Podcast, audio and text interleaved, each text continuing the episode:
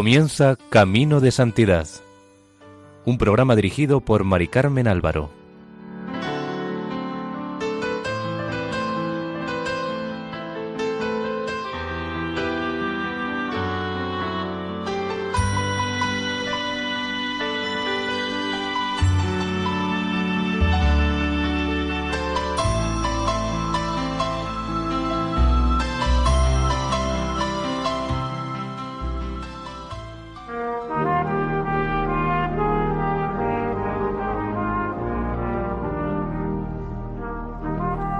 Bienvenidos al programa Camino de Santidad, elaborado por el equipo de Radio María en Castellón, Nuestra Señora del Lledó.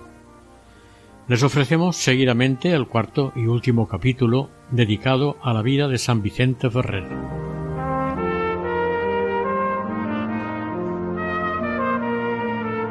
En el capítulo anterior terminamos cuando el santo se despide de la gente de Vans.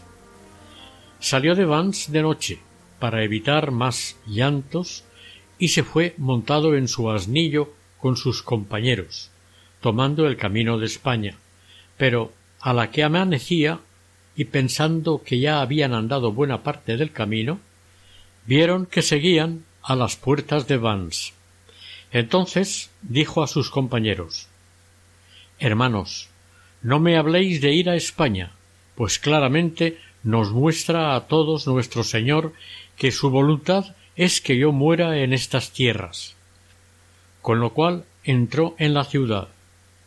Al verlo los habitantes de Vans no sabían qué hacer de la alegría que tenían porque había vuelto.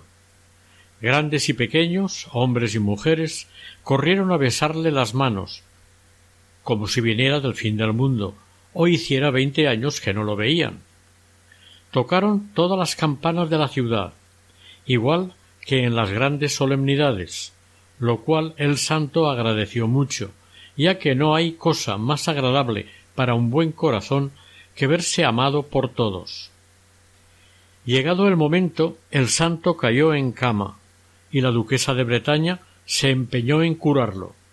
Pero él, que sabía por revelación divina que tenía que morir de aquella enfermedad, no quiso tomar ninguna medicina, porque, como él decía, su enfermedad estaba en manos de Dios. Tampoco quiso comer carne, aunque les está permitido a los frailes predicadores comerla, cuando están enfermos y él mismo la había comido en otras enfermedades. Pero en su última enfermedad quiso dar ejemplo de más austeridad a los de su orden. Sin embargo, los que lo cuidaban, llenos de dolor porque veían que se moría, le daban algunos trocitos tiernos haciéndole creer que eran de cierto pescado muy sustancioso. Con muchos ruegos consiguieron que finalmente se quitara el cilicio. Antes de morir, San Vicente dio un mensaje para que lo llevaran a todos los valencianos, el cual podemos considerar como su testamento. Dice así Pobre patria mía, no puedo tener el placer de que mis huesos descansen en su regazo, pero decid a aquellos ciudadanos que muero dedicándoles mis recuerdos, prometiéndoles una constante asistencia, y que mis continuas oraciones allí en el cielo serán para ellos, a los que nunca olvidaré.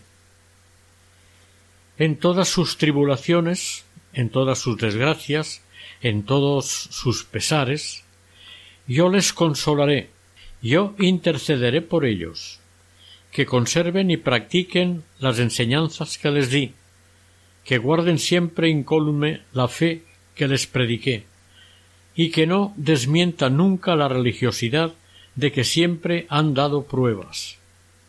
Aunque no viva en este mundo, yo siempre seré hijo de Valencia. Que vivan tranquilos, que mi protección no les faltará jamás. Decid a mis queridos hermanos que muero bendiciéndoles y dedicándoles mi último suspiro. Estando ya muy mal, con una fiebre muy alta, fueron juntos a visitarle el obispo y los regidores de la ciudad, los cuales estaban muy tristes por ver que les dejaba su buen padre. Y él, para consolarlos, les hizo un razonamiento muy devoto. Les dijo Sea para bien, señores y amigos míos, que ya es llegado el tiempo que mi Señor Jesucristo me quiere llevar a su gloria. Por mi muerte no tengáis pena, pues soy viejo, y ya es tiempo que pague la deuda de la naturaleza humana. Más allá de que mi cuerpo quedara aquí entre vosotros y mi espíritu allá donde estuviere, no dejará de emplearse en haceros todo el bien que pudiere. Mas si queréis que esto sea así, procurad recordar lo que os he enseñado este año y el pasado, con tanto trabajo. Quedaos, pues, amigos míos, con Dios, porque yo de aquí a diez días partiré de este miserable destierro. Todos los presentes se pusieron a llorar amargamente al oír aquello. La noticia se extendió por la ciudad y fue un clamor de dolor, ya que se acordaban de todo el bien que les había hecho al sacarlos de los pecados en que antes estaban, así como de todas las personas a las que había curado de alguna enfermedad o a las que había socorrido con sus limosnas. El lunes de pasión mandó llamar a un padre de su orden, y se confesó con gran contrición, y pidió recibir una absolución general en virtud de un privilegio que el Papa Martín V le había concedido para aquella hora. Después recibió la comunión y la extrema unción, dando gracias a Dios por todo con gran devoción. En los últimos momentos le oyeron decir algunas palabras dirigidas a Jesús y a la Virgen y encomendar su alma a Dios. Al momento de morir, quiso el Señor atestiguar la santidad de su siervo, y una ventana de la habitación donde acababa de fallecer se abrió entrando por ella muchas aves blancas, y se sintió gran fragancia de olores. La gente entendió que eran los ángeles que venían a acompañar aquel alma al cielo. San Vicente culminó su empresa apostólica con la evangelización de Bretaña, muriendo en Vans el 5 de abril de 1419, a los sesenta y nueve años de edad. Dejaba en el mundo un grupo activo de discípulos, una sociedad renovada, ciudades pacificadas, instituciones florecientes y sobre todo la lección perenne de una santidad heroica radiante. Aunque el santo mientras vivió hizo poco caso de su cuerpo, hizo el Señor que después de su muerte fuese muy reverenciado. La duquesa de Bretaña, que mientras él había estado enfermo se desvivió por atenderlo, una vez fallecido le quitó la túnica de lana, con la cual había muerto, y se la quedó como reliquia.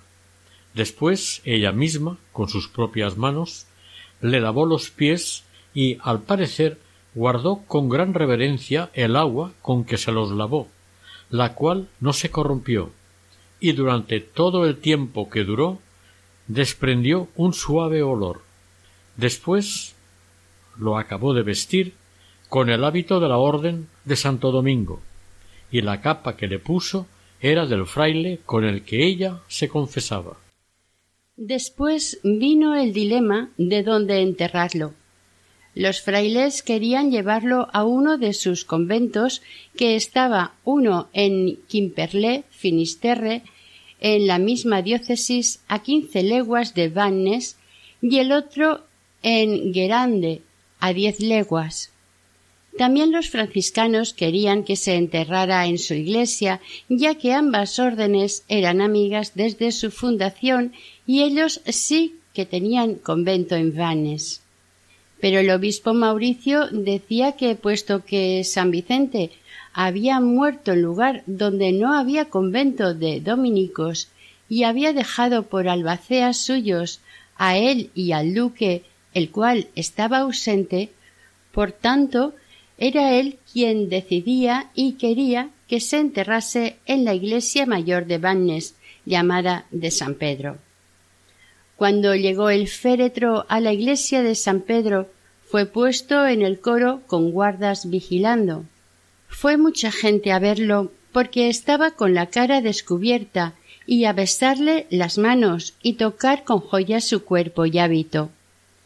Estuvo el cuerpo sin enterrar dos o tres días mientras llegaba el permiso que se había pedido al duque para ser enterrado en dicha iglesia, ya que tanto dominicos como franciscanos seguían reclamando el cuerpo y el obispo no quería ofender a ninguna de las dos órdenes. Una vez llegado el permiso del duque, el cuerpo del santo fue enterrado en un magnífico y fuerte sepulcro dentro del coro. Al cantero que había hecho con sus manos el sepulcro, le pagó San Vicente muy bien su trabajo, ya que al cabo de unos años se le hizo una gran llaga en una pierna, para la cual no encontraba remedio, y le rezó al santo diciendo Amigo de Dios, maestro Vicente, ruega por mi pierna que sane. Al momento le pasó el dolor y a los quince días la tenía completamente cerrada. No tardó mucho en hacer milagros el santo después de muerto, porque la misma noche que le enterraron fue un leproso allí y estuvo sobre el sepulcro hasta por la mañana, encontrándose curado y limpio de lepra. La cantidad de gente que empezó a visitar el sepulcro y los milagros que hizo fueron grandes, ya que casi todos obtenían lo que pedían. Ahora contaremos algunos milagros que hizo en vida, pero que no se sabe cuándo ni dónde sucedieron. En un pueblo donde llegó San Vicente había una mujer endemoniada que llamaba por su nombre a todos los hombres y mujeres de Valencia que estaban en compañía del santo. Dicha mujer no había estado nunca en Valencia ni los conocía. La llevaron delante del santo y al verse el demonio allí se salió de la mujer, con lo cual no hizo falta conjuro ni exorcismo alguno. El mismo testigo que vio esto, el cual era hombre digno de ser creído, dijo que el santo llegó a tener esta gracia de echar demonios tan perfectamente que sólo con ser llevados los endemoniados a su presencia quedaban libres. Algunos escritores dicen que el santo llegó a echar el demonio de sesenta y seis personas. Entre los que seguían al santo hubo un hombre que no creía en sus milagros, y a pesar de ello le seguía porque le gustaba lo que predicaba. Yendo de camino San Vicente hacia Castilla, acompañado de mucha gente, que por el cansancio y la necesidad de comer y beber estaba a punto de desfallecer, se volvió hacia ellos y les dijo Confiad en Dios, hijos, que tras este cerro que tenemos delante hallaremos una venta donde seremos bien hospedados. Subiendo la gente la cuesta, vieron en el camino una venta que parecía nueva. El anfitrión los recibió con muy buena cara y les dio mejor servicio de lo que hubieran podido desear. Cuando se fueron de allí y ya habían andado un poco de camino, llamó el santo al incrédulo antes mencionado y le pidió que fuese al lugar donde habían comido y le trajese un bonetillo que se había quedado en la venta. El hombre fue allí corriendo y mirando a una parte y otra no vio el mesón ni rastro de él, ni a ninguna persona, sino el bonete colgado de un árbol a orilla del camino. Por lo que parece toda la comida y el mesón había sido cosa preparada por los ángeles, con lo cual el incrédulo se entregó totalmente a las cosas del santo. Un día una mujer le llevó en brazos a un hijo que se le había muerto. El maestro Vicente rezó una breve oración y le dijo Vete, buena mujer, y alaba de continuo a Dios, que tu hijo duerme y antes de que entres en tu casa despertará. Aún no había llegado a la puerta de la posada cuando el niño ya había vuelto a la vida. Es grande la variedad de milagros que hizo tanto en vida como después de fallecido. Un enemigo del santo que le había difamado diciendo cosas malas de él, falleció sin devolverle la fama, aunque tuvo tiempo de arrepentirse con gran contrición y murió en gracia de Dios. Estuvo algún tiempo en el purgatorio pagando la pena que debía por sus pecados, y poco antes de acabar de pagarla por mandato de Dios, volvió a este mundo y se apareció a San Vicente pidiéndole perdón por la infamia que había cometido con él. Concedido éste, se fue al cielo. Este milagro se encuentra en el primer sermón del santo para el domingo de Quasimodo o Inalvis, que, como ya sabemos, es el domingo siguiente al domingo de resurrección, en la actualidad, en este domingo se celebra la fiesta de la Divina Misericordia por mandato del Papa Juan Pablo II. En un lugar de Aragón o Cataluña, en esto hay disparidad de opiniones que para nosotros no tienen importancia, ya que lo importante es el hecho en sí. El día de San Pedro y San Pablo, habiéndose acabado la misa y dispuesto ya para quitarse la ropa sagrada y ponerse a predicar, de repente el cielo se nubló y se levantó un torbellino y una tempestad horrible de truenos, relámpagos y rayos, como si fuese a caer el cielo.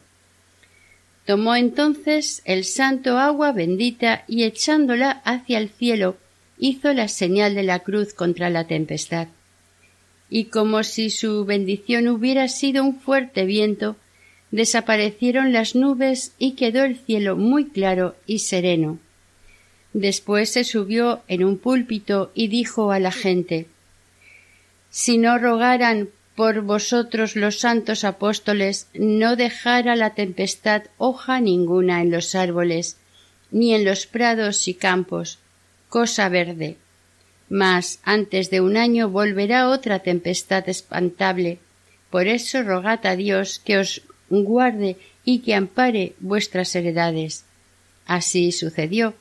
A los once meses tuvieron otra tempestad. Cierto día, en Berca, en Algemesí, había el santo predicado devotísimamente el nombre de Jesús y acabado el sermón, Yendo los devotos para su casa empezó a llover. Entraron unos de estos cristianos en el horno de un moro, refugiándose en una parte de la casa donde había mucha leña seca. Entonces una mujer le dijo al moro Hermano, ¿por qué tú nunca vas al sermón del Santo Padre? El otro, furioso a más no poder, le respondió Maldito sea vuestro Padre Santo, a fe que ahora veremos si os valdrán sus santidades.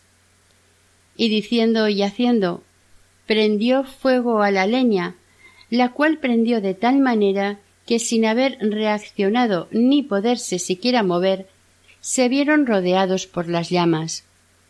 Al ver que morirían abrasados sin remedio, empezaron a invocar a grandes voces el nombre de Jesús y el de su siervo Vicente. Al momento por milagro del Señor se apagó el fuego, lo cual, visto por el moro, al poco rato dijo que quería bautizarse y, de hecho, a los tres días recibió el bautismo de mano de San Vicente, perseverando en el cristianismo.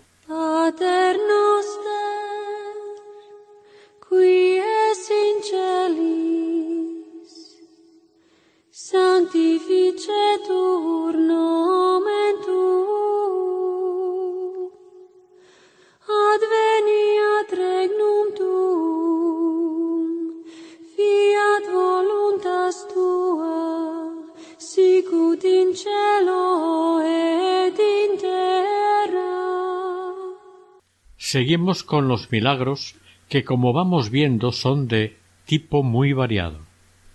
Un rey de Aragón, no se sabe con certeza si fue Martín el Humano o Fernando I, quiso hablar con el santo en su celda. Entró en ella y vio que estaba orando, y alrededor de él había una grandísima claridad, por lo que, atónito, el rey salió sin decir palabra. Un rato después, estando hablando San Vicente con el rey, éste se dio cuenta de que el santo lo había visto, y se había entristecido y enfadado mucho. No contento con esto, reprendió fuertemente al compañero que tenía a cargo la vigilancia de la celda, y le dijo que, por haber permitido la entrada del rey en su celda en aquella hora, le castigaría Dios con siete años de calentura. Y efectivamente, las tuvo todo aquel tiempo sin que jamás el santo hiciera nada por curarlo o aliviarlo.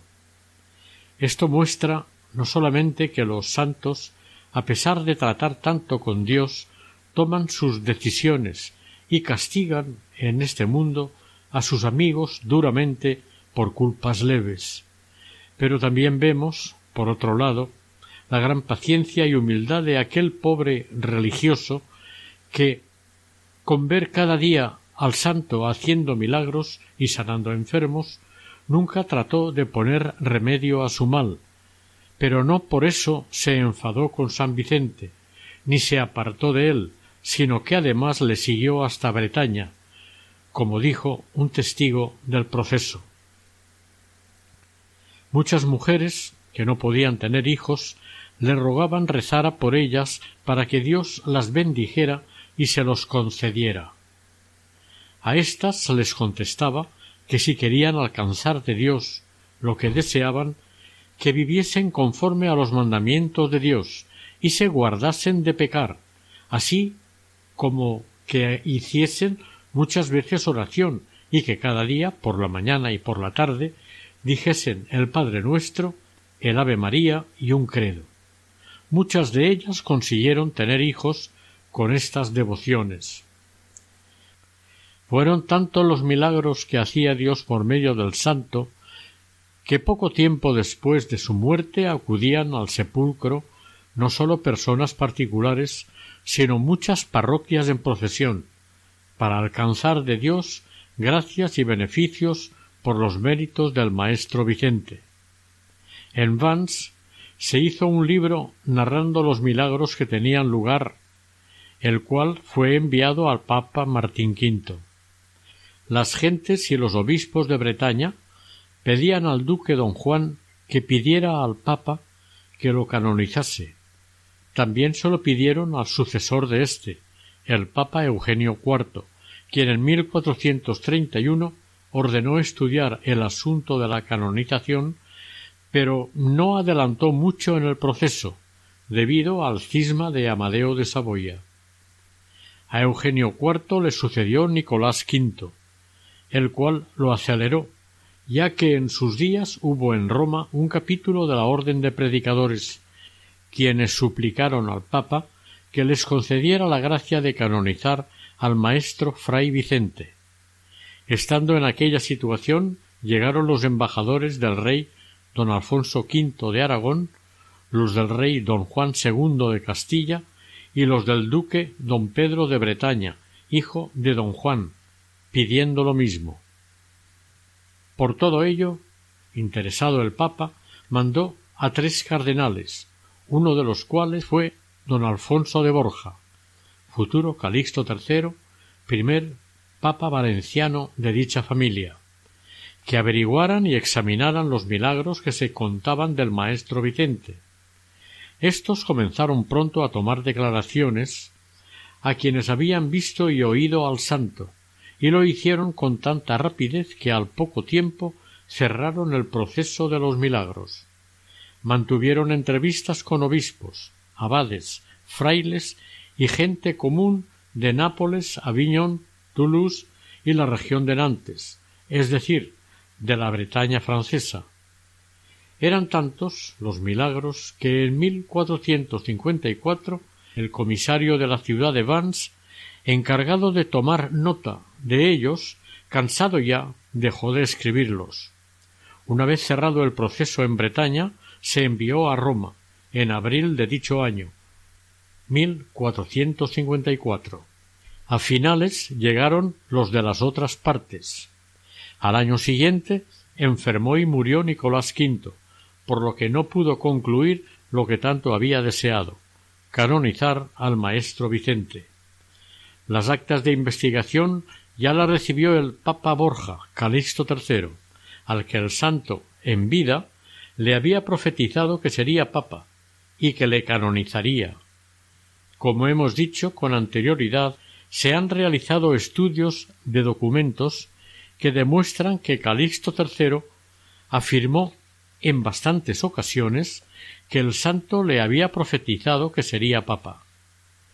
El día 29 de junio de 1455, tras votarlo en el Consejo de Cardenales, Calixto III anunció la canonización de Vicente Ferrer, si bien la bula la firmó su sucesor Pío II en octubre de 1458.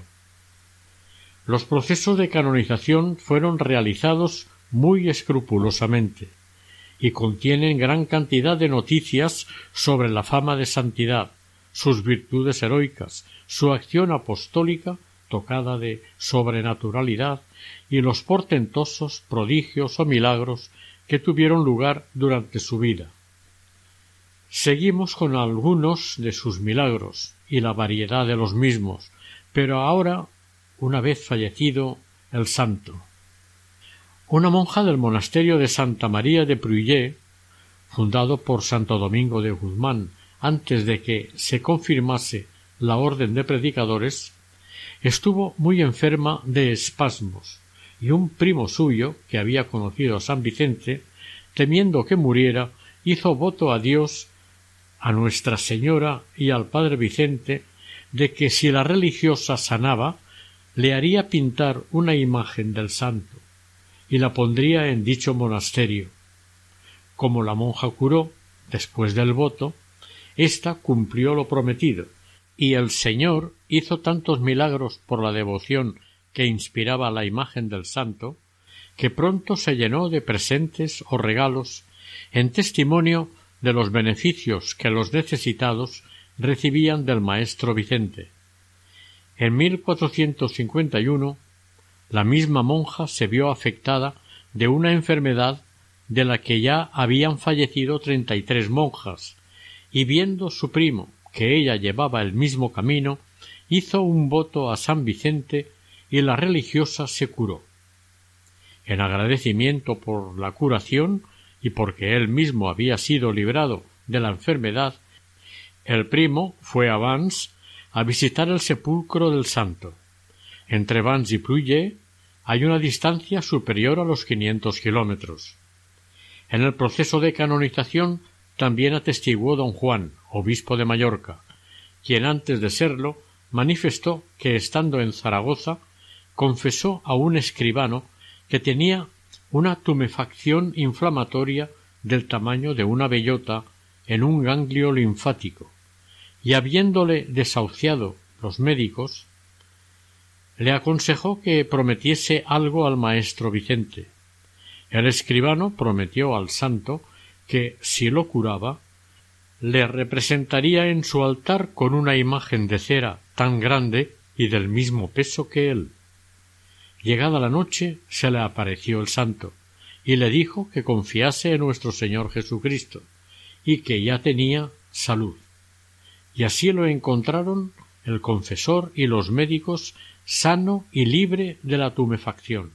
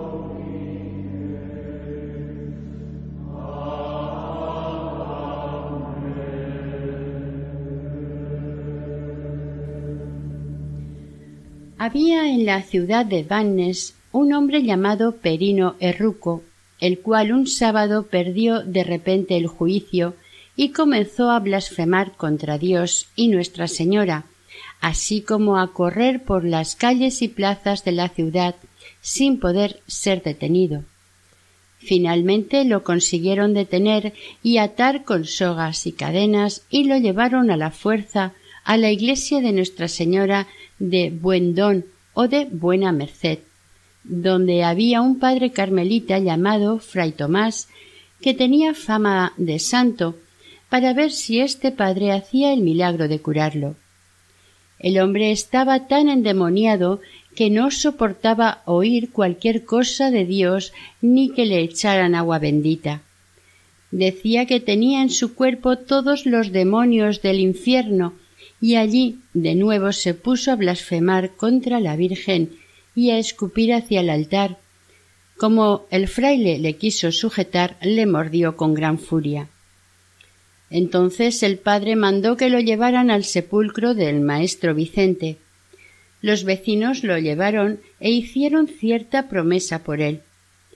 Lo pusieron acostado encima del sepulcro por cabecera le pusieron la capa del santo que les dejó la duquesa de Bretaña, y sujetaron al enfermo por la fuerza.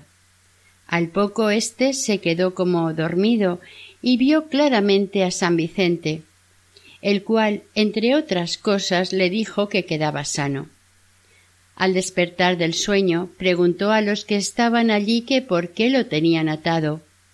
Ellos le contaron lo que había sucedido y estaban admirados de lo sensato que se había vuelto. Entonces les preguntó si habían visto al maestro Vicente, el cual había estado allí y lo había curado. Además, le había mandado que dijese al duque que procurase que lo canonizaran cuanto antes. Finalmente, el hombre se levantó y dejó allí colgados los grilletes como testimonio del milagro los sacerdotes mandaron tocar las campanas de la iglesia a donde acudió mucha gente a ver la maravilla que había tenido lugar. Este milagro sucedió unos cinco o seis años después de la muerte del santo, juntamente con otros muchos.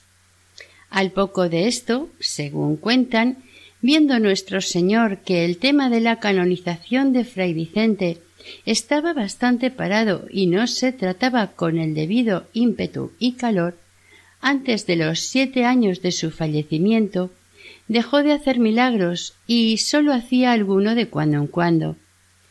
Sólo a comienzos del año 1450 empezaron otra vez los milagros en tal cantidad que era grande la afluencia de gente que llevaba a la iglesia donde está sepultado el santo cruces y mortajas diciendo que San Vicente les había resucitado. Otros llevaban imágenes de cera, grilletes, etc., como muestra de agradecimiento. La devoción volvió a crecer y los ciudadanos de Vannes no se iban por las tardes a dormir sin visitar el sepulcro. Como entre los milagros corporales el mayor es resucitar un muerto, contaremos alguno de los que hizo el santo después de ya fallecido. Hacia el año 1420, Olivia Coetzal tenía un niño de un año que se le murió a los siete días de caer enfermo. Ella le hizo todas las pruebas para ver si el niño estaba muerto de verdad, y viendo que así era, se acordó de la santidad del maestro Vicente, a cuyas misas y sermones había acudido muchas veces. Envolviendo el cuerpo en una tela, lo hizo llevar al sepulcro del santo, que estaba a unas dos leguas de donde vivía, yendo ella detrás del cuerpo. Al llegar a la iglesia de San Pedro lo desenvolvió y encontró a su hijo muerto como antes. Entonces puso el cuerpecito encima del sepulcro y rogó a San Vicente con estas palabras Ruegoos, maestro, que si sois santo y podéis algo delante de Dios, como yo creo y como comúnmente lo creen las gentes, que me devolváis a mi hijo vivo. Hecha la oración, el niño se movió y le volvió el color a la cara, sanando totalmente. Al ver este milagro acudió mucha gente con gran alegría y tocaron las campanas de la catedral. El resucitado vivió muchos años y fue testigo en el proceso. Mientras vivió fue todos los años a visitar al santo y a llevar una cantidad de monedas que había prometido su madre aquel día. En el año 1448, poco más o menos, Juan Guerre o Suere, arquero del duque de Bretaña, recibió algunas cuchilladas en la cabeza y otras partes del cuerpo. A los ocho días falleció sin confesión, en presencia de un sacerdote que había ido para confesarle y de muchos otros testigos. Estos le pusieron una cruz como se les suele poner a los muertos y estuvo así más de media hora. Los presentes estaban apesadumbrados por su condenación, porque antes de estar herido había sido blasfemo y renegado. Además, al parecer, había muerto sin ningún arrepentimiento. Unos a otros se animaron a encomendarlo a San Vicente para que lo devolviera a la vida, al menos para que se confesara con el sacerdote que estaba allí. Antes de que hubieran terminado, el difunto estaba gimiendo, como dolido del trance por el que había pasado y lo que había visto. Contó que los demonios con horribles figuras le habían atormentado y que el maestro Vicente, vestido de ropas blancas, los ahuyentó y le había vuelto a la vida. Este sacerdote lo confesó y a los quince días el enfermo estaba curado de los golpes. Entonces se fue descalzo al sepulcro del santo y mandó decirle una misa. Este milagro lo depusieron en el proceso de canonización seis personas que le vieron, entre ellos un maestro en artes y un cura. Pronto empezaron en algunos lugares a levantar altares al maestro Vicente, como por ejemplo en Vannes junto a su sepulcro, en Toulouse, en Zaragoza, en Santa María de Pruy, en el departamento francés de Aude. Los obispos hacían la vista gorda, porque hasta que la persona está cuanto menos beatificada, no se le pueden hacer altares ni imágenes. Pero al menos en estos lugares se los levantaron y encomendaban misas y hacían promesas por las curaciones que obtendrían y luego iban a cumplirlas. El Señor, mirando la devoción de estas gentes, hizo muchos milagros y favores en estos lugares.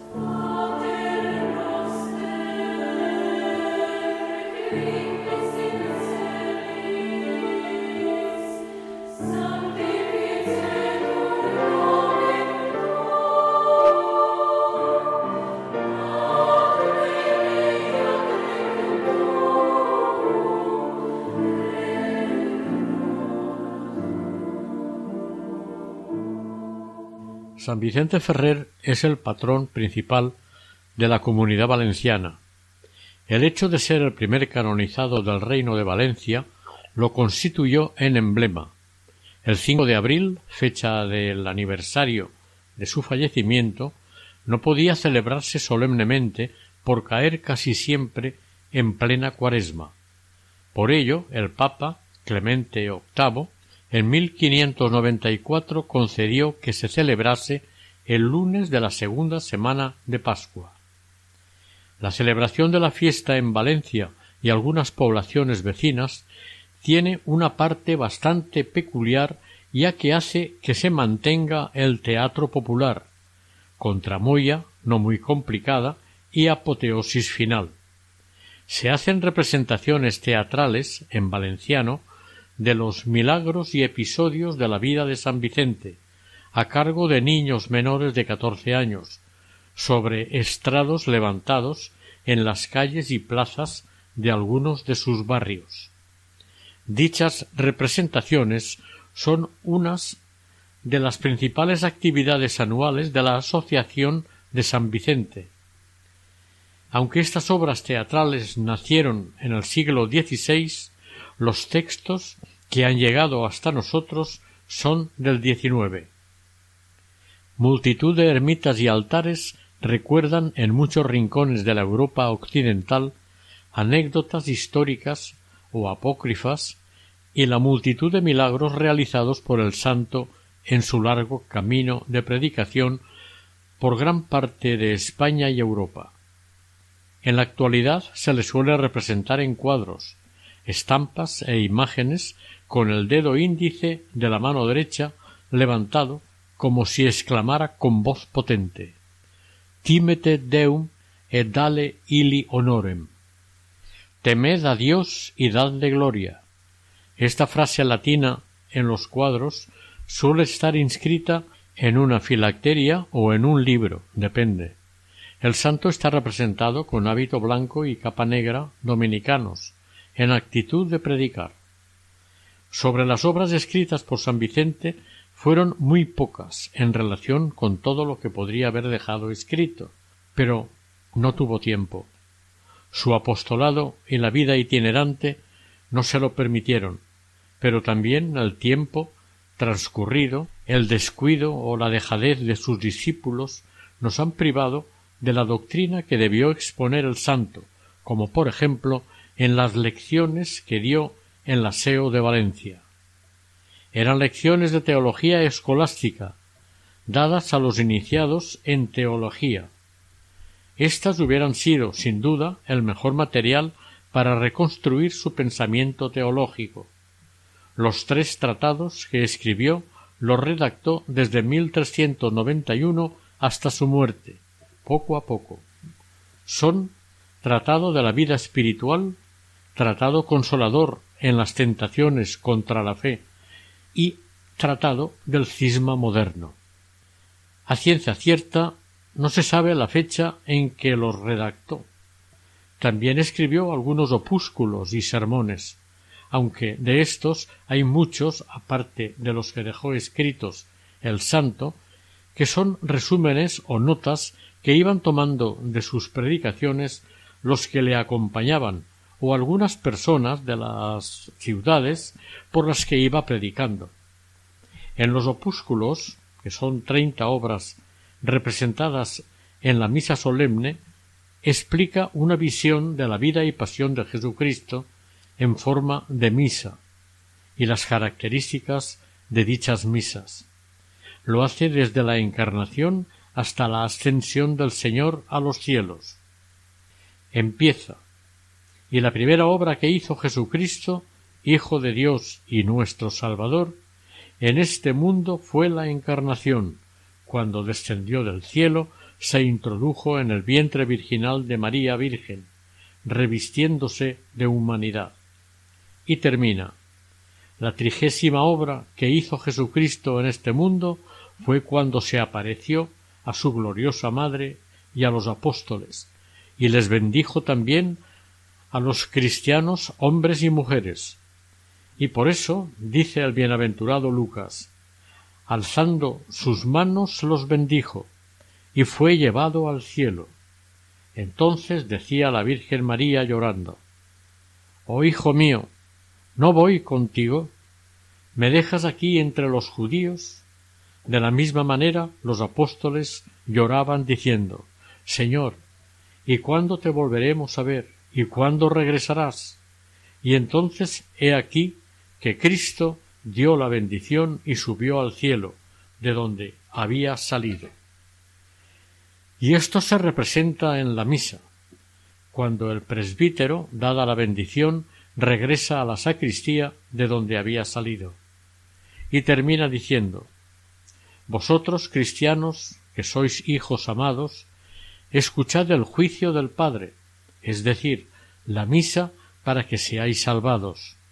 Esta autoridad llama juicio a la misa, para que tengáis gran reverencia, tanto los presbíteros, que inflamados de amor debéis ir a la celebración de este sacramento, y las gentes del pueblo, que deben con gran reverencia oír no hablando ni acercándose al altar. Este es el sermón predicado. Demos gracias a Dios. Este es el final de los opúsculos. Los últimos treinta años de su vida fueron enteramente apostólicos. Las intervenciones políticas en las que se vio implicado, tanto de tipo civil como religioso, estaban impregnadas de la huella apostólica. Fue la época de plenitud, de consagración de su persona como teólogo de la Iglesia, teórico y práctico, más práctico que teórico, y maestro de la vida espiritual. En una ocasión, un joven religioso dominico le pidió consejos como a maestro experimentado, que era, para ser útil a las almas de sus prójimos.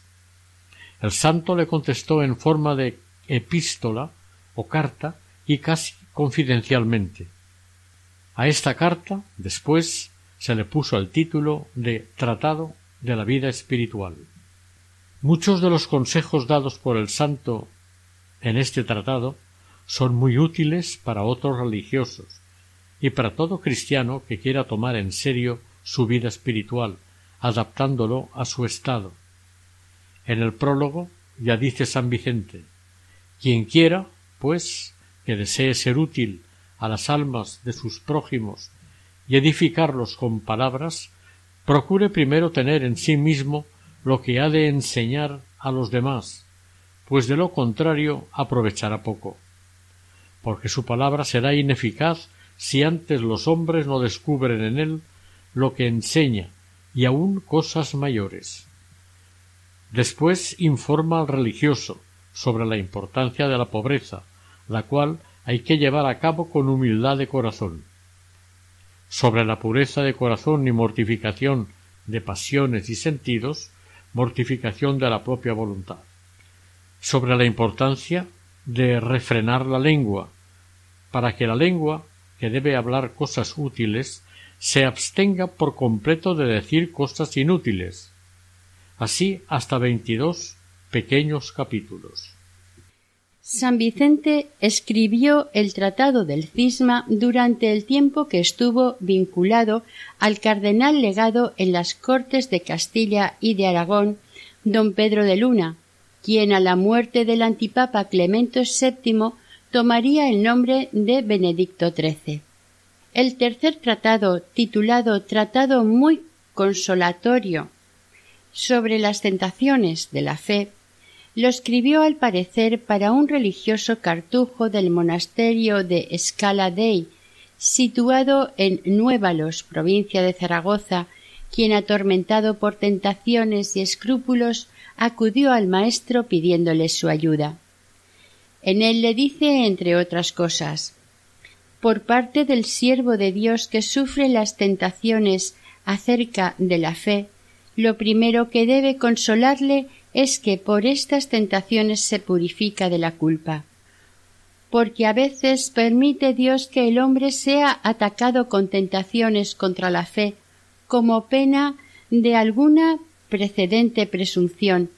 La presunción, la soberbia, la ambición y la arrogancia son ciertamente convertibles. Por eso San Pedro, de manera expresa, entre los demás apóstoles, fue atacado con tentaciones contra la fe, porque presumió sobre los demás de modo especial.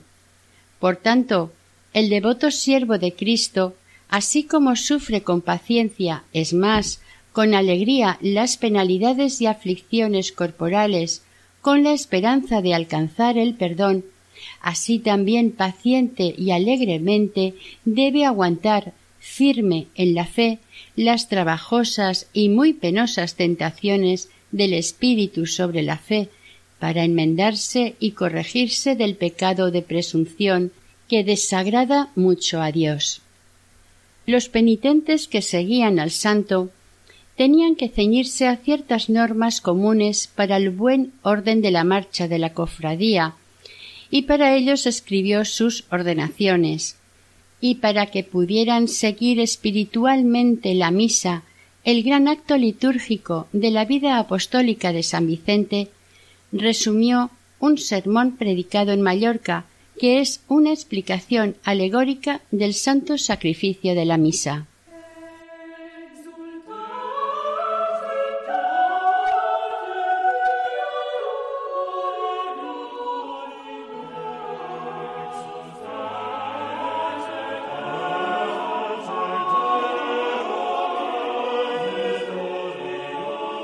Queridos amigos de Radio María, con este capítulo terminamos la vida de San Vicente Ferrer.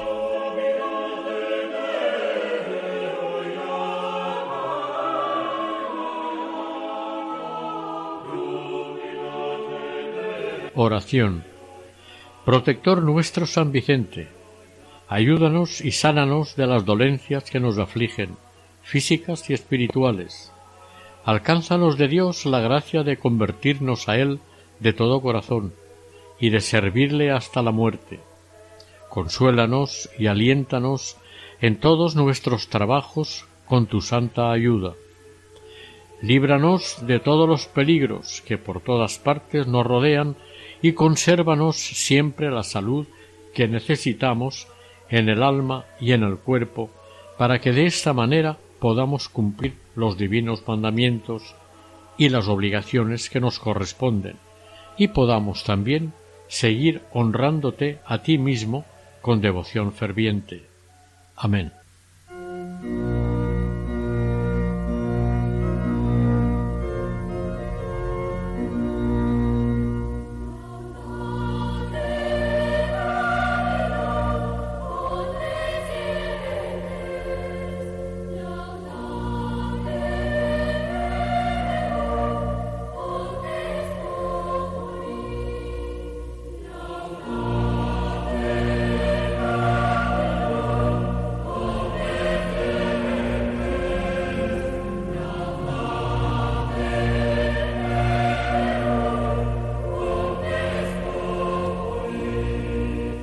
Aquí finaliza el cuarto y último capítulo dedicado a la vida de San Vicente Ferrer dentro del programa Camino de Santidad.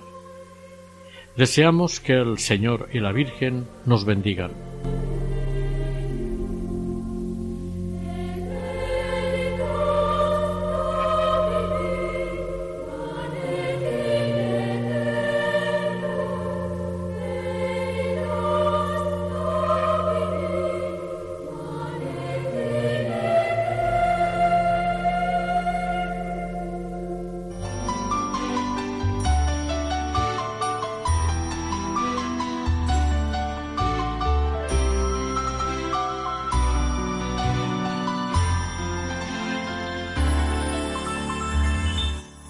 Camino de Santidad.